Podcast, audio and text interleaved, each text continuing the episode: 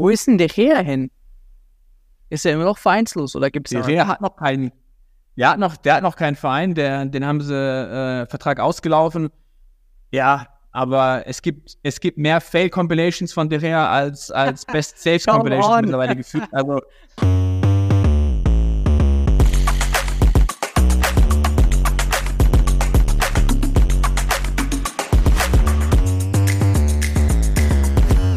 Seid herzlich gegrüßt zu einer weiteren Folge hier auf FCB Insight äh, zu Headlines. Schön, dass ihr wieder eingestellt habt. Schön, dass ihr wieder zuhört. Hier wieder im Trio-Park an meiner Seite. Ja, Sebastian und Vico. Schön, dass ihr wieder da seid mit packenden Themen, wie immer eigentlich. Es äh, ist der Sommer und äh, da wird heftig diskutiert. Diesmal nicht nur Spieler, denn ihr habt es mitbekommen, es gab bisschen Kritik. Der liebe Hönes macht Hönes Sachen und äh, hat sich zu Kane geäußert. Wir wollen das Ganze mal ja, uns anschauen. Was hat das jetzt äh, intern im Club angestellt, aber auch extern? Denn die Verhandlungspartner, so hört man, waren nicht ganz zufrieden. Und dann, ja, neuer Sportdirektor, vielleicht etwas früher als äh, viele erwartet haben mit Christoph Freund, kommt jetzt äh, ja jemand und äh, beerbt quasi Hasan Salihamidzic Platz. Was kann man von ihm erwarten? Wer ist das überhaupt? Ist ja nicht so, dass das wie Spieler äh, dass wir da ganz großartig, also die Normalos unter uns, diese Leute verfolgen. Von daher freue ich mich, äh, dass da die Nicht-Normalos, Vico und Sebastian, uns da ein bisschen aufhängen können. Und zum Schluss, Torhüter, ihr habt gehört, ähm, unter anderem dürfen vielleicht der eine oder andere nicht gehen, solange Manuel Neuer nicht äh, fit wird äh, bis zum Saisonstart. Aber auch wenn sie gehen, ja, wer könnte denn jetzt da in Frage kommen? Es wird heftig diskutiert, es werden Namen hin und her geworfen, die man nicht mal einmal kennt. Und da freue ich mich auch natürlich, dass Vico und Sebastian da sind, um uns das Ganze aufzuklären. Aber ich würde sagen, fangen wir mal mit den, ja, äh, Hönes-Aussagen an, ob sie das Ganze mit Harry Kane sabotieren. Ich würde mal sagen, extern Vico, ich meine, die Verhandlungspartner in London, Tottenham, der liebe Levi, der war nicht ganz äh, ja, zufrieden mit den Aussagen, oder? Ja gut, also offiziell kam, kam keine Reaktion. Ähm, da hat sich quasi, da hat sich weder der Club noch, noch er dazu geäußert. Aber ähm, man hört sowohl in den deutschen als auch in den, in den, in den britischen Medien, ähm, natürlich kam es nicht gut an. Also wenn jemand sagt, äh, öffentlich Tottenham muss einknicken äh, und den kriegen wir, dann wäre ich als äh, Chairman, als Präsident, Clubchef auch nicht, äh, auch nicht angetan davon. Vor allem wird ihm mir nachgesagt, dass er quasi ähm, um jeden Preis Kane halten möchte, dass er bis zum letzten Tag kämpfen möchte. Da gesehen kam es in London nicht gut an. Auf der anderen Seite ähm, hat man gehört, dass sozusagen dann aber auch gleich aus München der Anruf kam Richtung London, hey, alles gut. Es war nur der Uli. Äh, du weißt, äh, wir sehen es hier in München auch ein bisschen anders.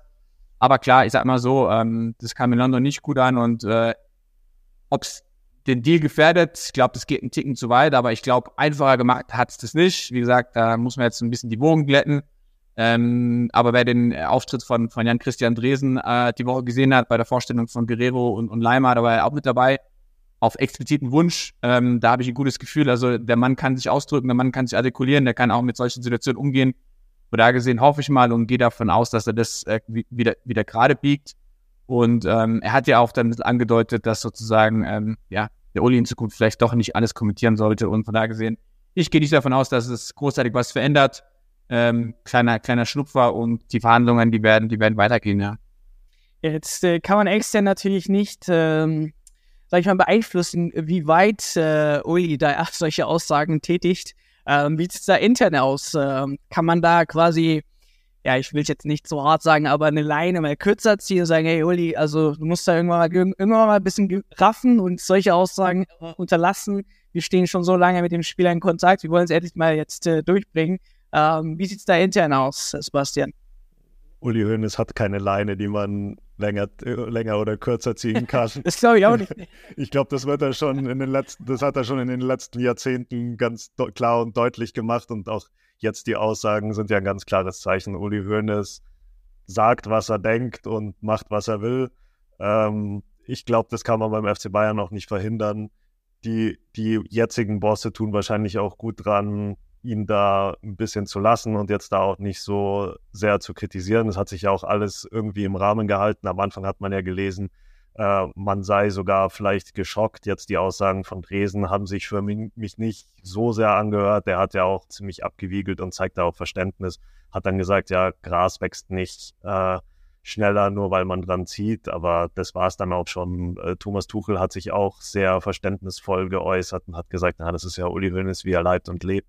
Und was sollen die anderen denn auch sagen? Also man hat ja jetzt gesehen, dass äh, Kahn und Salihamidzic unter anderem dran gescheitert sind oder vor allem Kahn, dass er sich zu wenig um Uli Hoeneß gekümmert hat. Ich würde jetzt in der Position auch einen Teufel tun, äh, dann Uli Hoeneß zu sehr zu kritisieren. Und ich glaube schon auch, dass es so ist, wie Veko sagt, besonders geholfen hat sicherlich nicht und Harry Kane wird dadurch sicherlich auch nicht billiger, aber ich kann mir einfach nicht vorstellen, dass in so einer professionellen Welt so eine Aussage, die dann vielleicht auch zu einem Teil emotional war, jetzt über das Wohl und Wehe von einem Transfer in dieser Größenordnung entscheidet. Also wir müssen ja sehen, hier geht es um die 100 Millionen Euro, vielleicht ein bisschen mehr, vielleicht ein bisschen weniger. Äh, ich glaube nicht, dass Daniel Levy, und das genau hat ja Hönes auch gesagt, Daniel Levy ist ein Profi. Ich glaube nicht, dass er sich von irgendwelchen Emotionen leiten lässt und jetzt nur, weil Uli Hoeneß da in der Nähe von seinem Gartentor am Tegernsee jetzt irgendwas gesagt hat, dann den 100 Millionen Deal platzen lässt aus irgendwelchen Emotionen raus. Also das sind alles Geschäftsmänner, da geht es um viel Geld, um sehr, sehr viel Geld. Und da werden solche Emotionen am Ende des Tages so einen Deal nicht gefährden. Am Ende, am Ende des Tages ist eigentlich schon das richtige Stichwort, wie Karl-Heinz Rummenigge immer sagt. Das Wichtigste ist einfach, dass er im Kontakt ist mit Harry Kane, was ja auch Uli Hoeneß gesagt hat. Und die zweite Komponente von Hoeneß Aussagen fand ich auch interessant, weil letztlich ist das Ganze ja ein Pokerspiel. Und er hat Zahlen genannt innerhalb dieser großen ganzen Aussage. Und da hat er gesagt, äh, wenn es dann am Ende 70, 80 oder 90 Millionen sind.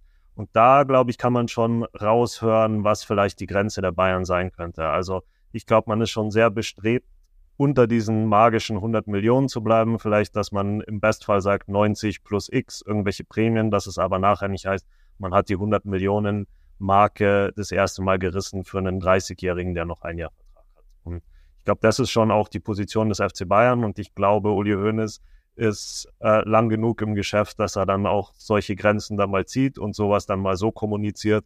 Und ich habe einfach das Gefühl, ihm geht es vielleicht ein bisschen A zu langsam und B ist es ihm ein bisschen zu viel Geheimdiplomatie und wenn Uli Hoeneß was sagen will, dann sagt das einfach. Also ich glaube, das wird den Deal nicht gefährden. Ich glaube nicht nur Uli Hoeneß geht langsam, uns allen, ne? Weil äh, Anschlussfrage, was ich jetzt hier jetzt gefragt habe, ähm, Vico, vielleicht kannst du die beantworten. Hat denn nicht Uli Hoeneß recht? Weißt du, also der Mann, der würde ja sonst ablösefrei gehen. Du hast jetzt, bist jetzt in der Lage, ähm, nochmal gut Cash für ihn einzuholen. Lever muss jetzt knicken, oder nicht? Ja, gut, er muss gar nichts, ne? Also, also er, hat, ich habe jetzt auch mal die Woche ein Interview gelesen vom Berater von, von Zon, glaube ich, oder eine Aussage, wo er gesagt hat, äh, ja, Levi ist der härteste Verhandlungspartner, den er jemals hatte und wahrscheinlich in der Branche. Und äh, so einen Ruf holst du dir nicht irgendwie, äh, weil du einklickst, sondern den holst du dir, weil du auch, auch hart bleibst. Und äh, ich als alter Kroatien-Fan weiß ja, dass Modric auch schon ein paar Jährchen vorher weg wollte von Tottenham und Levin aber hat nicht gehen lassen und ihm mit Geld, Geld zugeschüttet hat und er ist noch geblieben, zwei, drei Jahre und dann zu Real. Ähm, nur dieses Thema wird bei Kane nicht ziehen in Form von Geld. Also Kane ist jetzt Anfang 30 oder wird 30. Äh, ich glaube, er hat auch schon ein paar, paar Euro in seinem, in seinem Sparschwein.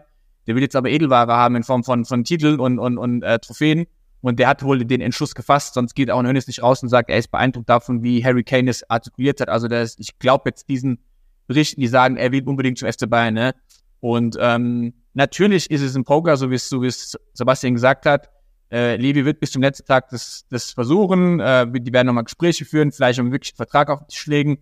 Und dann, wenn sie merken, okay, der will wirklich weg, dann wird man sich vielleicht so Mitte August äh, mal darüber unterhalten und, und, und sagen, okay, oder man will sich jetzt schon unterhalten, aber sagen, okay, wisst ihr was, jetzt macht man ein faires Angebot und dann, und dann kriegen wir das vielleicht schon gewuppt. Und je näher die Transferphase zu dem Ende geht, glaube ich, desto mehr steigt der Druck auf Seiten von, von, von Tottenham. Also dafür bin ich überzeugt, dass der Druck bei denen größer ist als beim FC Bayern, weil Bayern äh, im Zweifelsfall, wenn alle Stücke reißen, leihen sie sich einen Stürmer für ein Jahr. Das ist ja auch, äh, wird, wird auch diskutiert. Wer es wird, to, to be discussed. Vlaovic, Alvarez, wie auch immer.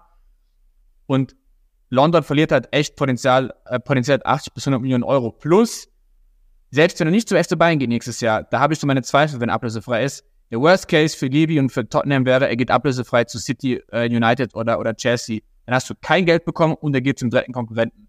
Ich glaube, diese Schmach äh, will, will er sich auch ersparen. Von da gesehen, einknicken jetzt zwei Wochen nach Transferphase, das sozusagen war, war fehl am Platz, muss man ganz klar sagen. Aber es so zu denken, ist, glaube ich, nicht fehl am Platz und ähm, das wird sich zuspitzen. Ja. Und mir ist es auch ein bisschen zu viel Mythos mit Daniel Levy. Klar, er ist eine, vielleicht ein harter Verhandlungspartner, aber ich glaube, das wurde, wollte Uli Hoeneß auch ein bisschen sagen, äh, weil er ja gesagt hat, wir machen das hier jetzt auch nicht erst seit letztem Jahr beim FC Bayern. Also so hart er wohl als Verhandlungspartner ist, der absolute Transferspezialist ist er, glaube ich, auch nicht, sonst hätte er ja auch mal einen Titel gewonnen. Also bisher hat er noch nichts gewonnen. Äh, Uli Hoeneß hat mit den Bayern schon ein paar Mal die Champions League gewonnen. Äh, wenn ich mir Tottenham so anschaue, ist da auch nicht alles Gold, was glänzt. Gerade in der Transferpolitik, seit Pochettino weg ist, haben die jedes Jahr mindestens einen neuen Trainer.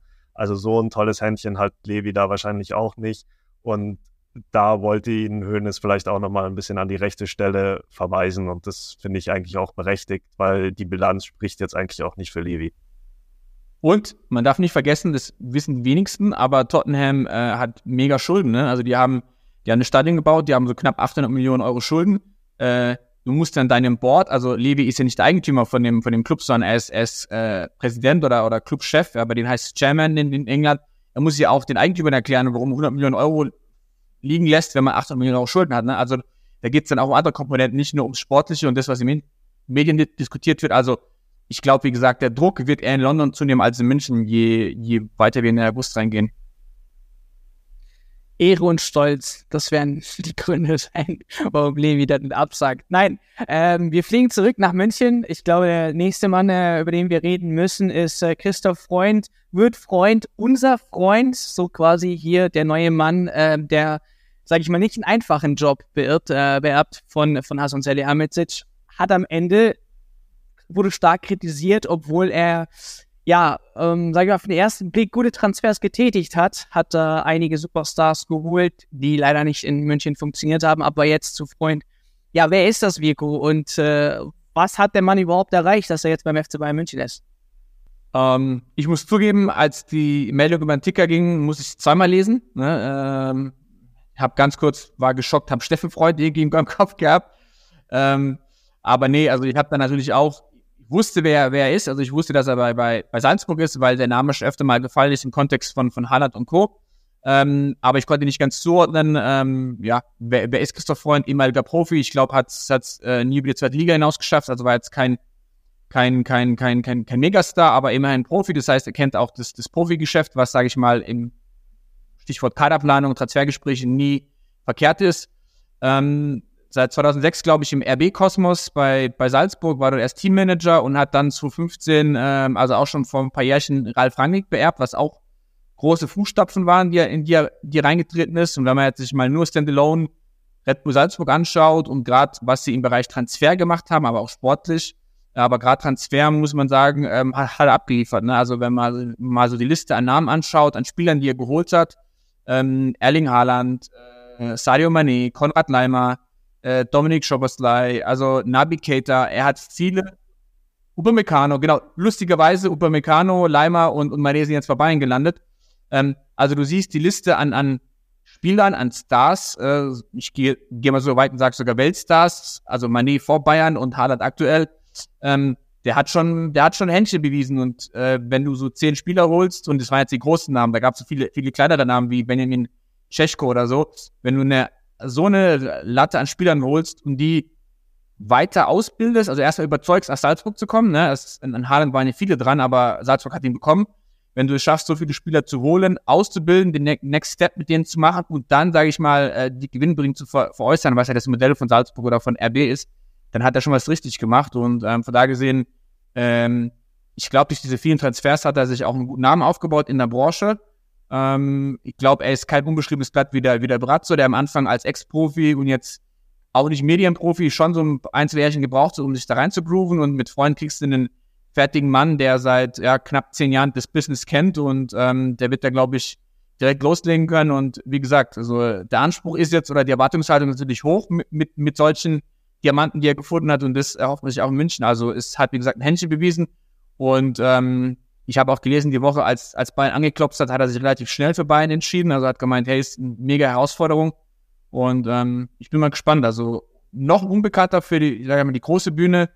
Aber ähm, diesen Sommer kommt er noch nicht, was Transfers angeht. Mal schauen, wie wir im einen Jahr über ihn reden, wenn er, sage ich mal, so die ersten zwei Wechselperioden ähm, mal äh, in Führung war. Aber vielversprechend, was er bisher geleistet hat.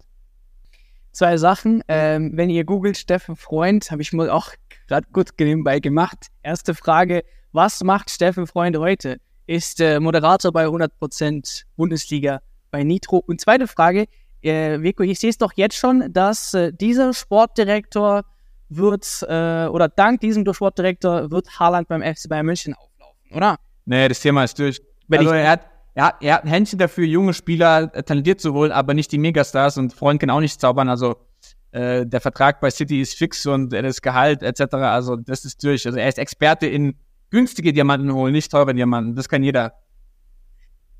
Aber ja. das wäre doch so eine Kursfrage, ne, äh, Sebastian. Wie, was kann man denn jetzt äh, quasi für die Zukunft von diesem Mann erwarten? Ja, wahnsinnig interessante Personalie. Also es riecht ja schon nach Kurswechsel. Vico hat sehr gut beschrieben, für was der Mann steht. Und es ist halt alles nur nicht das, was der FC Bayern gerade macht. Also jetzt ist schon fast ironisch, jetzt kommt so ein Mann mit so einer Vita und mit solchen Erfolgen und mit so einem Kurs und gleichzeitig machen die Leute, die jetzt für Transfers sind, genau das Gegenteil von dem, für was er eigentlich steht. Also jetzt kommen, werden Leute für 100 Millionen geholt, Leute für 50 Millionen. Und er soll ja eben gerade die Diamanten finden.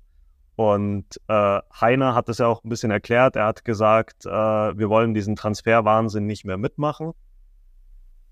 Da drängt sich ja der Gedanke auf, dass das jetzt vielleicht die letzte Transferperiode ist, wo nochmal aufgestockt wird, wo so ein Grundstock, ein Gerüst für den Kader gemacht wird und dann soll Freund wirklich diese Diamanten holen.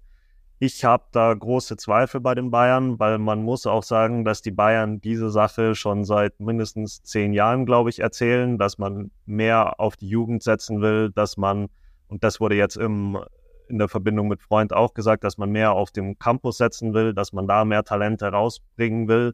Aber das ist alles nichts Neues. Also so diese Lippenbekenntnisse habe ich schon sehr oft beim FC Bayern gehört und dann gibt es sportliche Probleme und dann wird halt doch wieder nach dem 100 Millionen Mann geschrien, nach den erfahrenen Stars, die irgendwo schon was gerissen haben. Das wird das große Problem sein, vor denen er steht, weil er hat beim FC Bayern einfach nicht so viel Zeit wie bei Salzburg. Ähm, da wirklich diese Stars langsam wachsen zu lassen. Als Beispiel wird jetzt Musiala genannt, aber wie viele Spieler haben wir denn vorher gesehen, die diesen Sprung wirklich gemacht haben und denen man dann auch Vertrauen gegeben hat? Man muss auch sehen, dass Musiala sehr, sehr schnell funktioniert hat und das ist auch die einzige Möglichkeit, äh, beim FC Bayern zu funktionieren. Und Musiala ist äh, auch in der Corona-Zeit so richtig rausgekommen. Das heißt, es war dann noch nicht der ganz große Druck da. Äh, die Stadien waren nicht voll. Klar, am Fernsehen hat man ihn gesehen, aber ich glaube, das gibt so einem jungen Spieler dann doch nochmal so eine Sicherheit, nicht in einem 75.000 Leute Stadion zu spielen, sondern auch, wie er es aus der Jugend kennt, äh, mit maximal 100 Zuschauern, so war es ja damals und das hat Musiala dann halt gefördert. Ich glaube einfach, dass es beim FC Bayern schwer ist, jetzt von heute auf morgen so ein Modell aufzubauen, was ja dann wie Salzburg wäre. Gut, das ist auch in Österreich, da ist die Liga nicht das Problem oder wie es Benfica oder wie es Ajax macht, wirklich junge Spieler zu holen, äh, zu fördern und dann zu verkaufen oder wie Weko gesagt hat, sie dann halt als Stützen viele Jahre zu behalten. Also es ist ein kompletter Kurswechsel für den FC Bayern, wenn man das wirklich macht. Und dafür steht ja Freund dann auch. Also mein erster Gedanke war ein bisschen, vielleicht ist es auch einfach so, dass Tuchel der Rücken freigehalten werden soll, weil man hat das Gefühl, dass Tuchel äh, jetzt sehr gerne bei den Transfers mitmischt und auch eben einen ganz anderen Kurs hat. Also der will die teuren Spieler aus der Premier League, die erfahrenen Spieler, die die schon was gemacht haben. Und das ist ja dann auch nochmal der ganz andere Kurs. Vielleicht teilt man sich auch auf und es gibt jedes Jahr einen großen Transfer und zwei Freundtransfers für die Zukunft. Aber jetzt so dieses komplette Salzburger Modell wird es nicht sein. Ich sehe auch noch Probleme, die kommen, die aufziehen könnten, wenn Freund so weiterarbeitet wie in Salzburg. Er ist da sehr nah an der Mannschaft, geht auch öfter in die Kabine hat auch taktisch oft eine Meinung, also arbeitet da sehr eng mit dem Trainer zusammen und ich habe noch so meine Zweifel, ob Thomas Tuchel das jetzt wirklich haben will. Äh, jemanden aus Österreich, der ihm dann auch taktische Tipps gibt. Da muss man einfach sehen, wie die beiden zusammenarbeiten zwischen Trainer und Sportdirektor und dann auch, welchen Kurs der FC Bayern machen will. Weil ich glaube, mit der Öffentlichkeit, die es beim FC Bayern geht, gibt, wird es ganz, ganz schwierig, diesen Kurs zu machen, weil einfach die Geduld nicht da ist. Da wird dann spätestens zur Winterpause, ähm, wenn es in der Champions League nicht läuft, werden dann auch wieder die großen Transfers gefordert. Oder er stellt sich um, was ja gute Leute dann auch können, sich an neuen Arbeitgeber umzustellen und dann da auch einen angepassten Kurs zu fahren. Aber klar, er hat das Netzwerk, er kennt die Leute, er hat offenbar ein gutes Auge für Talente und das ist natürlich auch beim FC Bayern gebraucht. Aber Kurswechsel ähm, muss man, da muss man sich auch durchsetzen gegen die Leute, über die äh, wir auch schon geredet haben. Uli Hoeneß, Resen, Heiner, die haben auch alle eine Meinung. Da, damit ja, ich glaube, das ist ein, ich glaube, es ist ein ganz spannender Punkt, den Sebastian gesagt hat. Äh, Stichwort Thomas Tuchel und Zusammenarbeit. Also Tuchel kennt das englische System als Manager äh, und er habe auch bei Vereinen, die wo der, wo der Geldbeutel etwas lockerer war in den letzten Jahren. Also ich glaube auch, der, sein, sein erster Kommentar war, ich kenne ihn nicht oder ich habe nicht mit ihm gesprochen, weil er auch nicht so ein Hallo, schön, dass du da bist, so habe ich mir gedacht, aber na, da darf man es auch nicht überinterpretieren. Aber ich glaube auch, dass das Zusammenspiel zwischen Sportdirektor oder Kaderplaner in dem Fall und ähm, Trainer extrem wichtig ist, weil ähm, die Bayern fühlen sich halt, glaube ich, glaube gerade so die älteren äh, Herrschaften äh, an, an der Silberstraße denken halt so an die 2010er Jahre zurück. Ja? Da hast du Alaba, Lahm, Schweinsteiger, Bartstuber, das waren ja alles junge Spieler, die du, die dann auch, die dann auch ähm, hochgegangen sind. Und du warst auch erfolgreich, ne? Also du warst ja im Champions League Finale, du hast 13 gewonnen, 12 war eben, 2012 war dieses, dieses auch Finale, aber eben dieses ähm, äh, dramatische Mal, aber die, da, da war der Erfolg da. Also du hast gemerkt, die haben die jungen Spieler reingebracht, aber es gab keinen, keinen Leistungsabbruch. Und so wie Sebastian sagt, ich glaube, der hat nicht drei Jahre Zeit, um da was auszuprobieren, sondern es muss in den ersten ein bis zwei Jahren muss es funktionieren. Und die Symbiose aus, ich hole einen Rohdiamanten wie ein Haaland und dann muss der Trainer aber auch spielen lassen.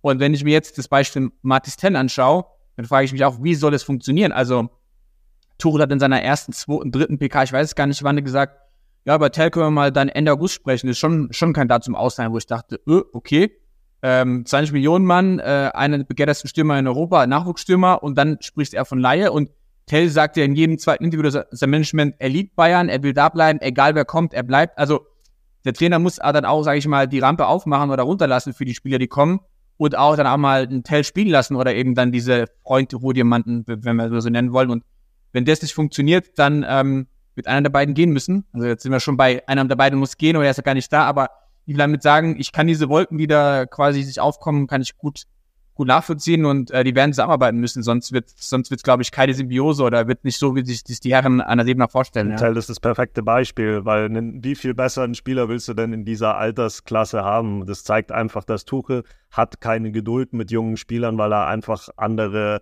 Star-Aufgebote gewöhnt ist und mir kommt es auch so vor, als würde Thomas Tuchel jetzt schon in dieser Transferperiode einen großen Umbruch einleiten, einen größeren Umbruch, als wir alle denken und er hat ja auch gesagt, er möchte mehr Konkurrenz, mehr, dass die gestandenen Spieler von anderen Top-Spielern herausgefordert werden, verlangt viel von den Spielern. Das hört sich für mich einfach nicht so an, dass man da jetzt noch drei, vier anderen Tells die Geduld gibt. Das hat sich jetzt auch gezeigt. Die größten Talente aus der zweiten Reihe bei Bayern hieß, hieß es immer, wären Arion Ibrahimovic und Davidovic.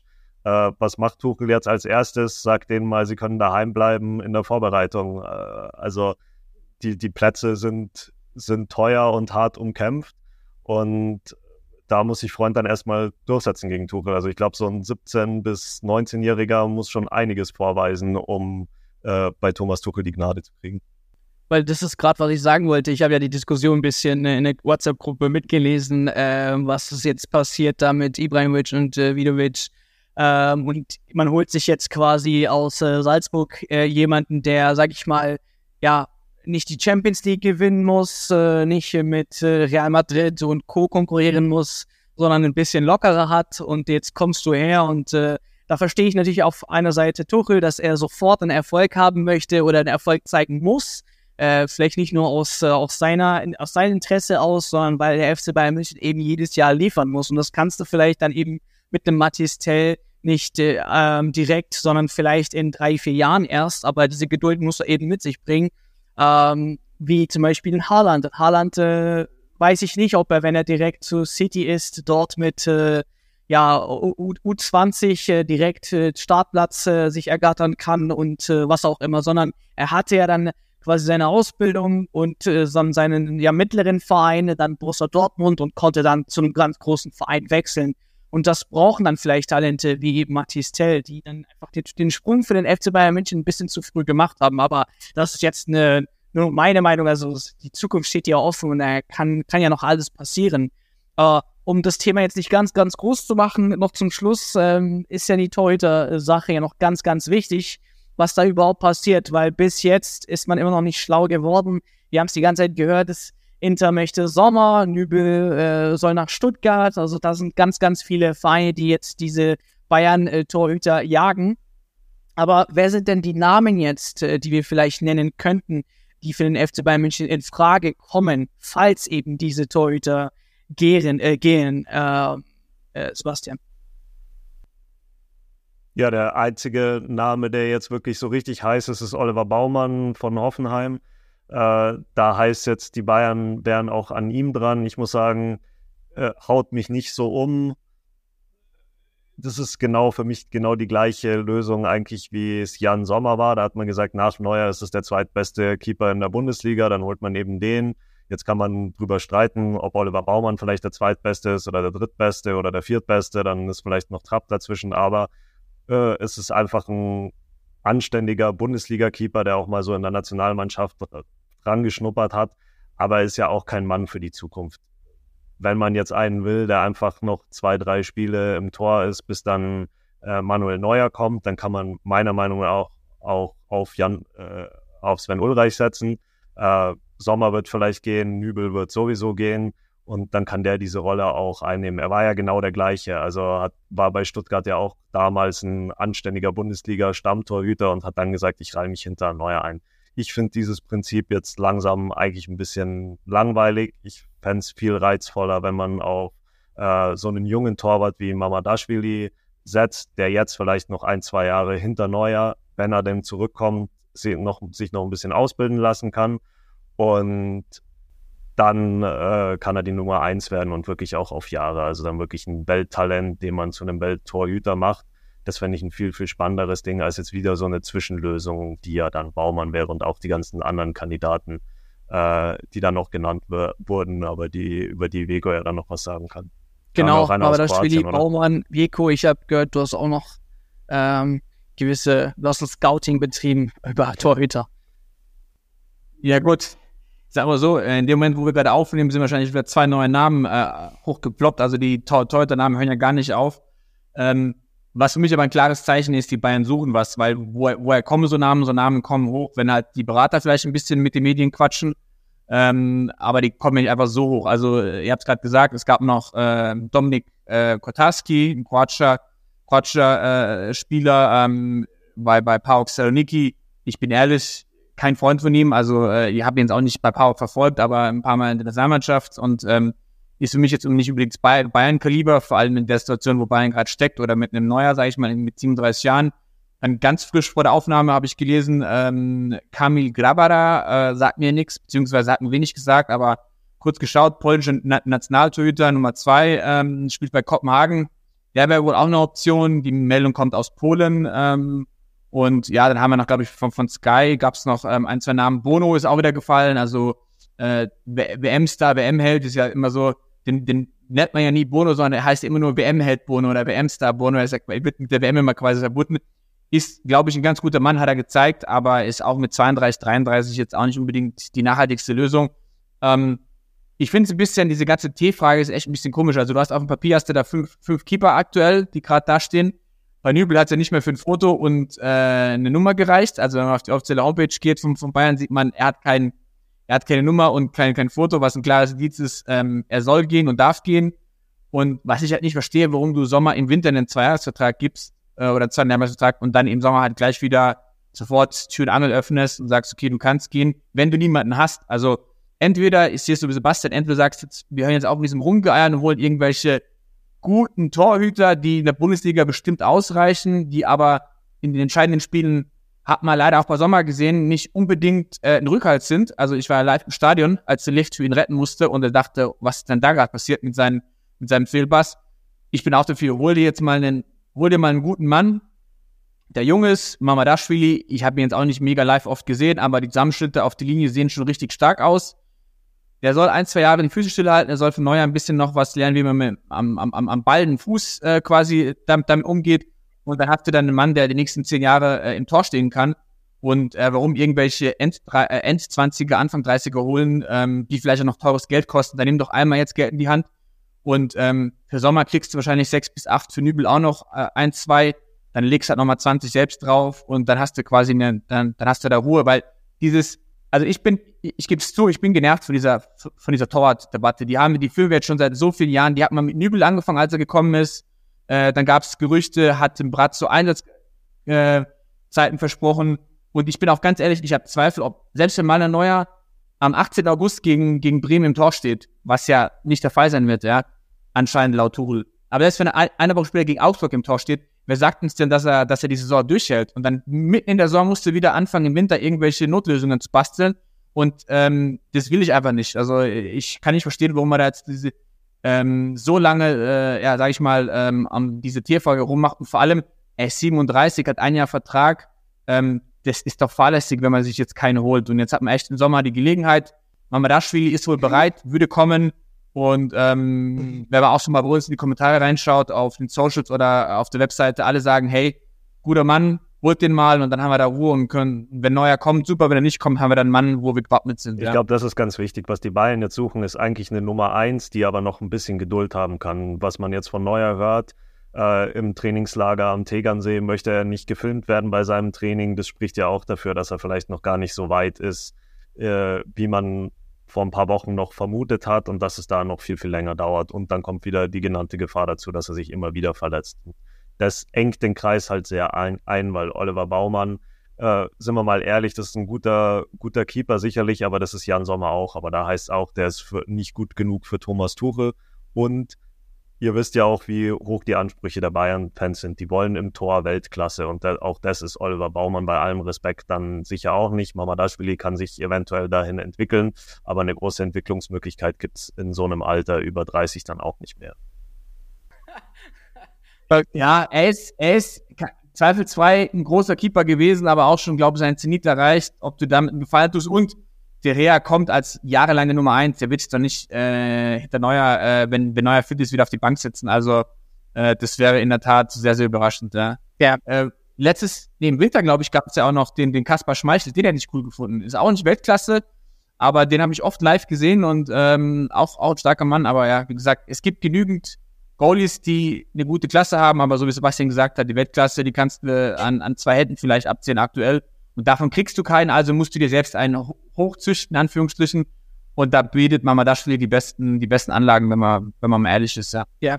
Also wenn man jetzt so euch zuhört, was würde am meisten Sinn machen, ist es auf jeden Fall jemanden zu holen, wie schon Sebastian gesagt hat, der noch, sagen wir mal, ein Jährchen Geduld hat, auf die Nummer eins zu warten, aber auf jeden Fall das Potenzial hat, die Nummer eins beim FC Bayern München in Zukunft zu sein. Und da denke ich mal, kann man die Frage direkt mal umdrehen an äh, euch, liebe Zuschauer. Ähm, wie würdet ihr diese Torwartrolle dann lösen? Ist es auch jemand, der ja ein bisschen Geduld mit sich bringen kann und hinter Manuel Neuer stehen muss? Oder sollte Manuel Neuer in seinen aktuellen, seiner aktuellen Lage, in seinem aktuellen Alter und Zustand und so weiter und so fort einfach mal einsehen, dass er nicht die Nummer eins sein kann beim FC Bayern München, sondern eben der Neue, der dann kommen würde? Ähm, ansonsten zu den weiteren Themen können wir gerne in den Kommentaren diskutieren.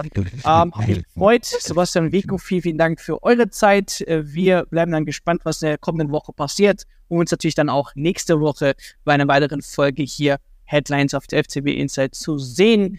Würde sagen an der Stelle vielen Dank fürs Einschalten. Bis zum nächsten Mal. Servus und ciao, ciao.